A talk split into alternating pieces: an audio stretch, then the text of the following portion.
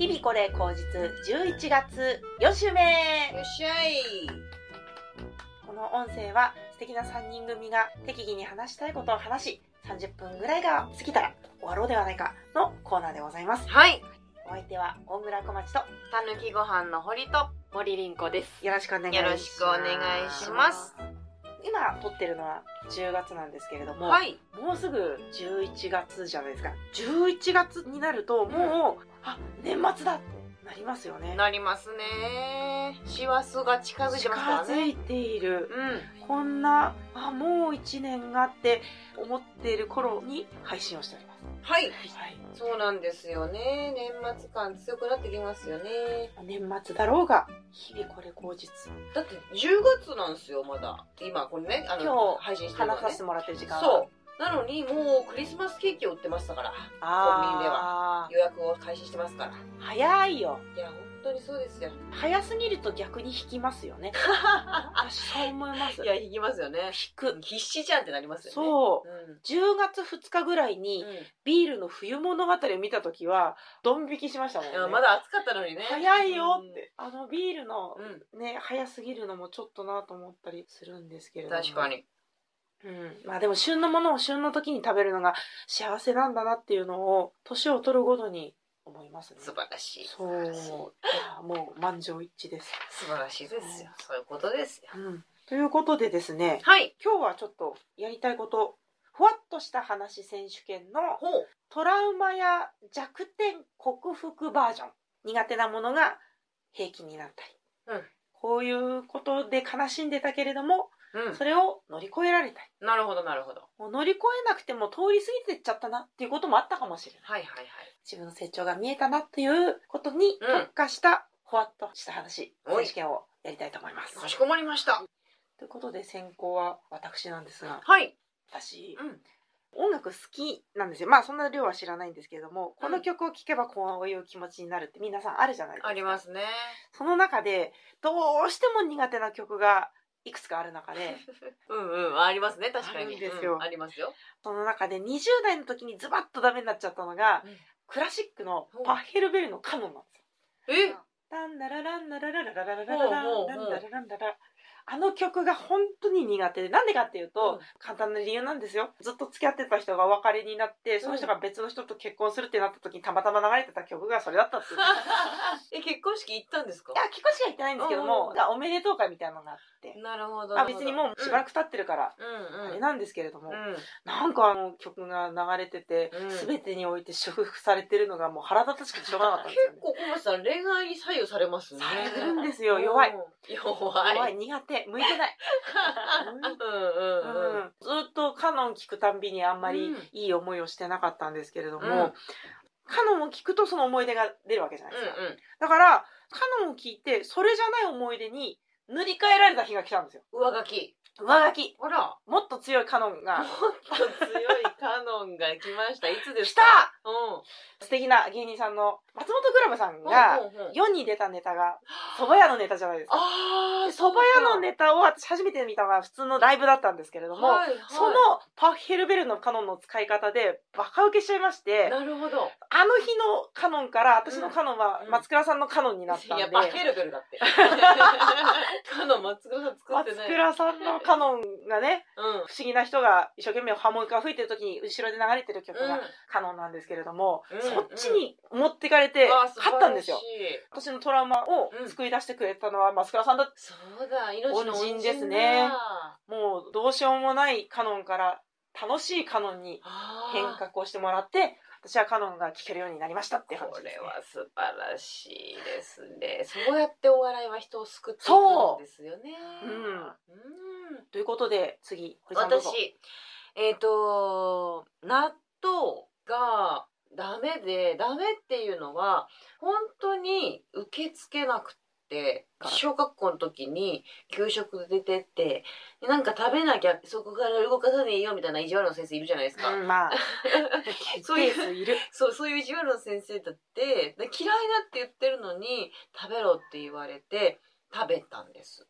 で、そしたらもう次の日熱出しちゃって、本当に、本当に嫌いだったんだろうに、多分、戻しもしたし、熱も出しちゃってでも本当にそれがトラウマだったから何年も食べれなかったですよ。でも二十歳超えたぐらいで私も大人だよねって一瞬思った。お。一瞬思って納豆と向き合おうと思ったんですごい。よはい。大人になったからね私だって、うん。で何が嫌いなのかっていうのをやっぱちゃんと買ってみなきゃ分かんないから買って、うん。開けてみて何が嫌いなのかを吟味したんです食べて、うんしたら全部嫌いだったんですよ。匂い色歯ごたえ味全部嫌いだったんです。いいとこ一つもない。いいとこ一つもない。ただ気持ち悪い。でも大人になったからうん。食べたんですけけど吐きはしなかったんですけどああ体勢はできた。そう。そっから二度と食べてません。だ 諦めたって全部嫌いなことが分かったんだもんそうか。はい改良の余地なし。改良の余地なし無理ダメか。ダメお寿司の納豆巻きなんか持ってたあのかー。なんかあれを楽屋で食べると本当に信じられなくてああ、そうなんだ。はいその匂い出してるんだよって思っちゃうってこと？で、もあのよく考えたら自分タバコ吸ってるんでうん。一緒だと思って 許せる。そうそうまあまあまあそういうこともあるかとうん。しょうがないか好きなんだもんなと思ってでもダメ私は食べれませんですりんごちゃんの苦手克服はありますか？そうですね。あの、私、霊感がなくてですね。実は、ありそうなのにありそうなのに。うんお化けを見たことないんですけど、うんホラーのテレビ番組とかあるじゃないですか。あるある。あれを小さい頃見て、それが、その時見たのが、お仏壇の仏像の目が光るっていう、うんそういうシーンを見て、やだ。怖くて、うん。お風呂にも入れなくなり、うんうんうん。一人で寝にも行けず、うん。ずっと震えていたということがありまして。何歳の時？多分小学校上がってないぐらいうん5歳とかそのぐらいだと思うんですけれど、もうそれからずっとホラーとか苦手で見られなくなって一切見なくなりまして。うん。でも今ですね実はネタで貞子のあをやっておりまあす。やってた。やってるじゃん。リングの。あれをやるにあたりリングのサウンドトラックを買ったんですよ。うん。はあはそれがすごい怖くてあはあ持ってるだけで、うん。私1週間以内に不幸になるんじゃないかと思ってたんですけど、うんうん。私も結構武将なので、うん。カバンからその CD を出さずいつも出かけるために一緒に 連れて行ってたんですね。CD を。リングをね。はい。で気がついたらもう何ヶ月も経っていてああ大丈夫だったんだって。まだ生きてるって？はい、CD は大丈夫だった？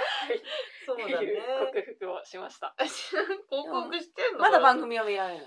わあまだちょっと怖いよね。そうですね。怖い。怖い。でも持ってたら嫌なやつあるよね。私あの「イット!」と呼ばれた子っていう小説読んでもうマジで気持ち悪くなっちゃってこれ私本当にそれこそこれ持ってたら不幸になると思って人にあげましたもん。怖いやつは怖い。手元にあるだけで嫌だよね。そうですね。でも克服したもんね。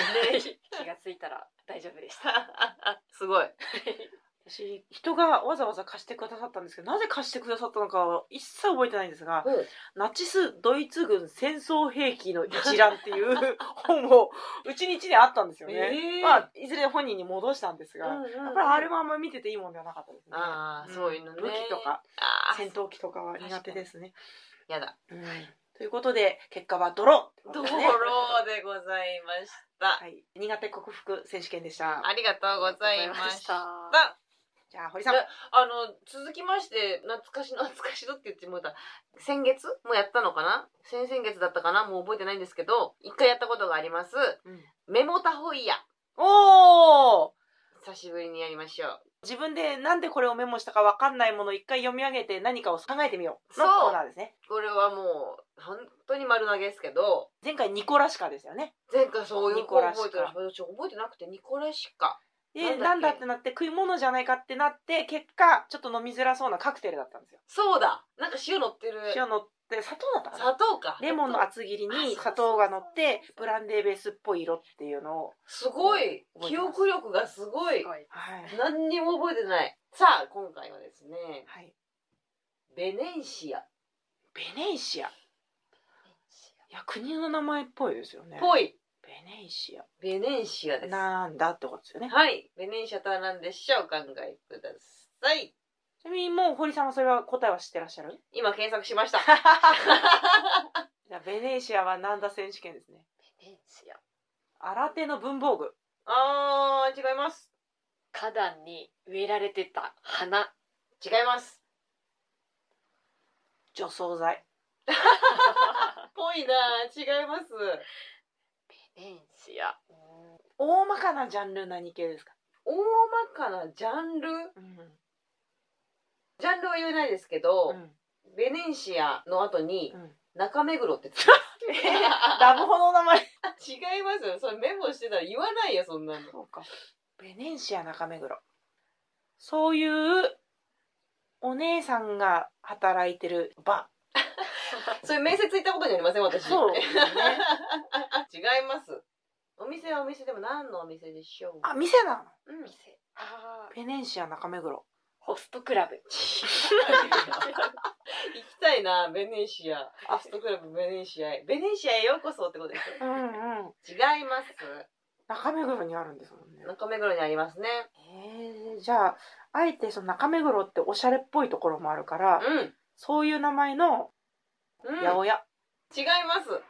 新鮮なものいっぱいあるよ。ベネンシア中目黒あ何屋だ。ー駅ビルの名前。あーぽいな。違います。エキュートみたいなことね。わかんないかな。もう出ないかな。えーでもそうやってあの例えば美容院とか、あとは歯医者さんとか、うん。そういうのを潰していけばいずれ出てきそうなラインですか？うん。全然余裕です。松屋 なんで松屋のことベネシアってベいう？ネンシア色が違うファミマとかあるじゃないですかうんカタカナのファミマにちょんちょんね。違います。ラーメン屋違います。そば屋違います。ロシア料理の店あー、違います。近いですけど違います。え？じゃあイタリア料理？惜しい。違います。フランス違います。メキシコ違います。違うよ。ハワイ違います。パン屋さん違う。なんで急にパンが出てくる？ロシアは行ったかうん。ベネンシスペインあ正解アあーやっと出た中目黒にありますスペイン料理のお店でした。行ったってことですか？行ってないんですよ、これ。なんでメモしたんですか？あのね、調べてからやっと思い出したんですけど、はいはい一時期シェリー酒にハマってたことがあって、お何ワインですか、あれあそうですね。なんかか可愛らしい感じのそうそうそうそう。入れ物に入ってる赤い感じの。てうん。シェリー酒が多分好きだって言い回ってたんでしょうね、うん。そしたらいろんなシェリー酒のお店の情報をもらえてその中の一つがベネシアでしたね、へえあベネシア中目黒店。で今調べてみると、うん。ベネシアっていうのはそのお店の名前でもあるけれども長いひしゃくを使ってシェリー酒を注ぐパフォーマンスのこともベネシアっていうっぽい。へえどうやら、じゃあシェリー酒専門店ですよぐらいのアピールですよね。そう。へえちょっと今度行ってみますって安易に言ったら行かなきゃいけないけど。はい。ご 後日談。え機会があれば。え。ベネンシア中目黒後日談。ベネシア。あの魔法のコーヒーゼリーもぜひ後日談を。あそうだ。ああれ中目黒か。そうですよじゃあ一日で回れたらいいですね。そうです。ねはしごはしご。そうします。全然行く機会ないけど一日作りますね。じゃあ中目黒行く日ね、いつか来年になるかもしれないし再来年になるかもしれないし。50年後かもしれない。なくなってますよ。なくなってるかたまにねあるんですよ。このお酒にはまるっていうことが私。最近梅酒とおっしゃいましたけど最近もそうですか？最近戻ったんです。けど今頑張ってビール飲んでます、なんとなんで頑張んなきゃいけなくなっちゃったんですか？中性脂肪っすああそうだ。足りないんだ。そう。中性脂肪を増やそうキャンペーンのため。そう。ビールを飲むようになった。今一生懸命ビール飲むようになりました。そうか増えましたか？まだわかんない。もうだって検査は定期検診だからうん。1年後なんで、うん、うん直接それを調べに行くことを私はしないから、1年後までわかんないです。結果を交互期待。そういうことです。爆増えしてたりして。爆増え超えちゃったりして。そうそう。今度 多すぎだよっていう。そしたらビールやめます、ね、やっとやめれるその時にビールが。そうですね。でもありません？なんかその時ハマる。一時ラム酒にハマってたこともあって。うんうん。あのそれはもう完全に本読んでうん「風のマジム」っていうラム酒を作ろうぜみたいな小説があるんですけど、うん。それ読んだらもう思いっきりハマっちゃってしばらく飲んでたんですけどそれもラム酒専門店がいっぱいメモしてあって。そういろんなお酒に変わる変わるハマっております。今はビール。うん。頑張りますりんこちゃん。はい。最近巷でよく見かけるうん。シニア積極採用中という。え何それ？シニア積極採用中ね。そうです。あの、60歳以上の方を積極的にアルバイトとかで採用するっていう求人広告をよく見るんですけど、うん。フう。ん。ァミレスとかに行ってうん。うん結構なお年を召した方が料理を運んできてくださるとへえそんな目上の方に給仕をさせて名刺を送っていいのかと。あこう思ってしまって。給仕。あーなるほど。なんか申し訳ないなと思いまして、うん社会人確かに。私もそういうのを想像したらはってなるかも。まあ、でも確かに自分が60歳以上になって働き口がないってなったら困ると思うし。うん。でもこっちからしたら申し訳ないしっていう感情の板挟みになってうん。うんあまり外に出ることができなくなっている。また？シニア積極採用するからりんこちゃんが外出れないじゃそうなんです。いつも私はモーニングが好きで、ファミレスの、うんうん。よくモーニングに行ってたんですけど、うん。モーニングってよりシニアをなるほど。朝強そうだもんね。ね。シニアの皆さんはね。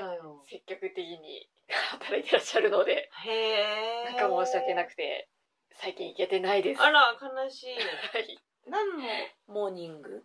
ファミレスはどちら？そうですね。ジョナサンあが好きで。ううん。んあの定食目玉焼きとかスクランブルエッグが。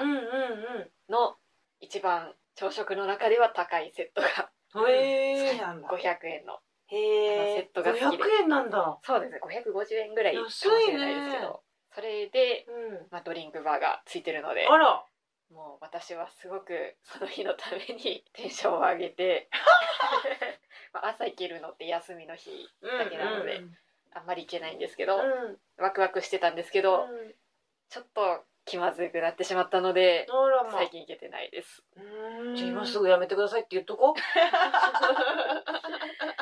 やーでもやっぱり年金だけでは暮らしていけないですかあらあそうだよはね大変だね。っていう複雑な心境ね。はい。あらまあそうか。でいくつぐらいかな？40ぐらいでも大丈夫でしょ？そうですね。まだうん60歳前だったら、うんうん。もうもうあれですもんね、うんうんお仕事ですから、お仕そうか。事。まあそうまあ60歳以上もお仕事ですけど、うんうん。ええ世に言う一般的定年みたいな。そうですね。のを超えるとちょっとやっぱうってなるなんか申し訳ないなそうか。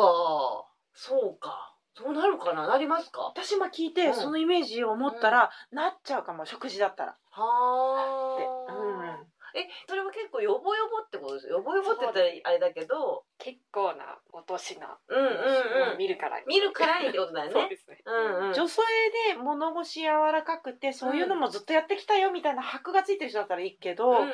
おじいちゃんとかお父さんとか、うん。おそらくはオフィスだったんだろうなっていうバックグラウンドを勝手に想像しちゃえるようなご高齢の方っていて、うん。その方が、まあ、新しいファミレスの格好をして、うん。定食のお膳持ってきたりしたらはってなるかもって思っちゃった。60 65歳とかの新人は緊張するってことね。そうですね。緊張しちゃいます。そうだ確かにそれはそうかも。もう私がそんなこと私がやりますって。申し訳ない気持ちになるのか。厨房からここぐらい私持ってきますよって。いう、そっかそっか。うん。セルフサービスやります。よあだからもうあれにしてもらえばシニア積極採用かっこ厨房のみにしてもらえば そんなに気使わないというか、そうですね。ね、キッチンじゃなくホールに出てきてらっしゃるからちょっと申し訳ない気持ちになるんだもんね。中まで想像しないもんね。うん。想像する？そうそう。あーまあしない。見えなきゃね。見えなきゃね。見えなきゃ。うん。もう最低な人間ですね。あでもシニア接客採用中っていう言葉があるのって知らなかったから。